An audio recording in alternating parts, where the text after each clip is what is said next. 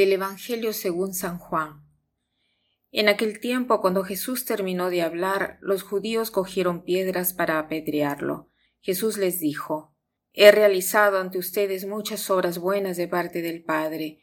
¿Por cuál de ellas me quieren apedrear? Le contestaron los judíos, No te queremos apedrear por ninguna obra buena, sino por blasfemo, porque tú, no siendo más que un hombre, pretendes ser Dios.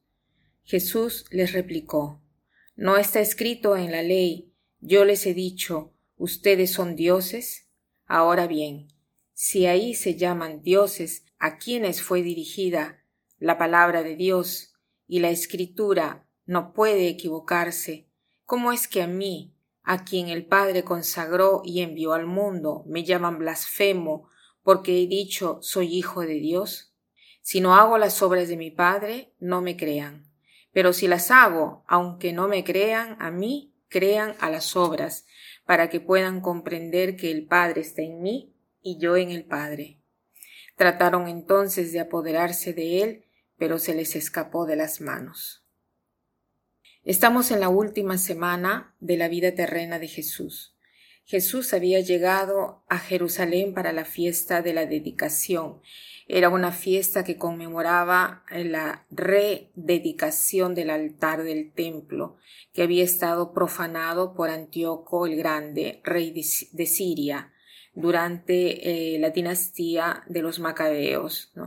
Y aquí inicia otra vez una discusión entre los jefes de los saduceos y de los fariseos, y cada vez se vuelve más pesante. Aquí es donde se decide el destino de Jesús y deciden de matarlo tienen en la mente el eliminarlo porque dicen que blasfemia haciéndose como Dios. Jesús les dice, si no me quieren creer a mí, crean al menos en mis obras. Ven que yo hago obras que dan prueba que yo vengo de Dios. Pero los fariseos no quieren creer y lo atacan al punto de querer matarlo. Este episodio no tiene que ver tanto con el pasado.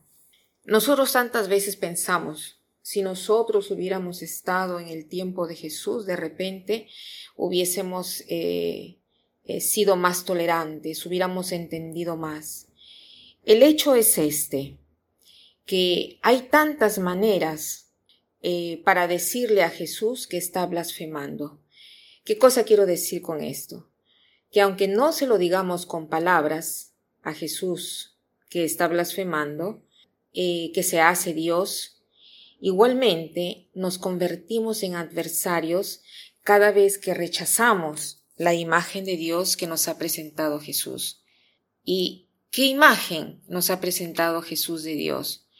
Nos ha presentado una imagen de un Dios que se hace comer, de un Dios que no es potente, pero que está solo, que sufre, que ama hasta la última gota de sangre.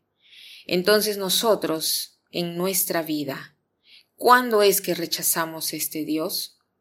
Cada vez que nosotros buscamos lo que nos conviene, cada vez que nosotros pedimos algo, cada vez que nosotros rechazamos el ser coherentes con nuestros principios. Así nosotros le decimos a Jesús que ha blasfemado, o sea, nos hacemos una religión según nuestra conveniencia. Hoy tratemos de ver dónde yo en mi vida no hago entrar a Jesús. Si yo sigo una religión diversa, no debemos tanto ofrecer definiciones de Dios como hacen de repente otras religiones. Debemos más bien recordar la historia de Jesús que ha dado hasta la última gota de sangre y hacer revivir a través de nuestras acciones sus ejemplos. Esto quiere decir ser cristianos. Entonces así profesaremos nuestra fe con coherencia y plenitud. Entonces, agradezcamos al Señor por habernos hecho recordar quién es el verdadero Dios. El verdadero Dios no es el vencedor en estos términos, sino que es aquel que se hace pan, se hace alimento nuestro y no come a las personas, sino que se hace comer por las personas. Y para terminar, quiero citar esta frase que dice así. Tenía que ser cancelado dos mil años atrás de la faz de la tierra con una terrible ejecución capital de esclavo. y hoy, después de veinte siglos, aquel suplicio continúa siendo recordado en cada parte del mundo. Que pasen un buen día.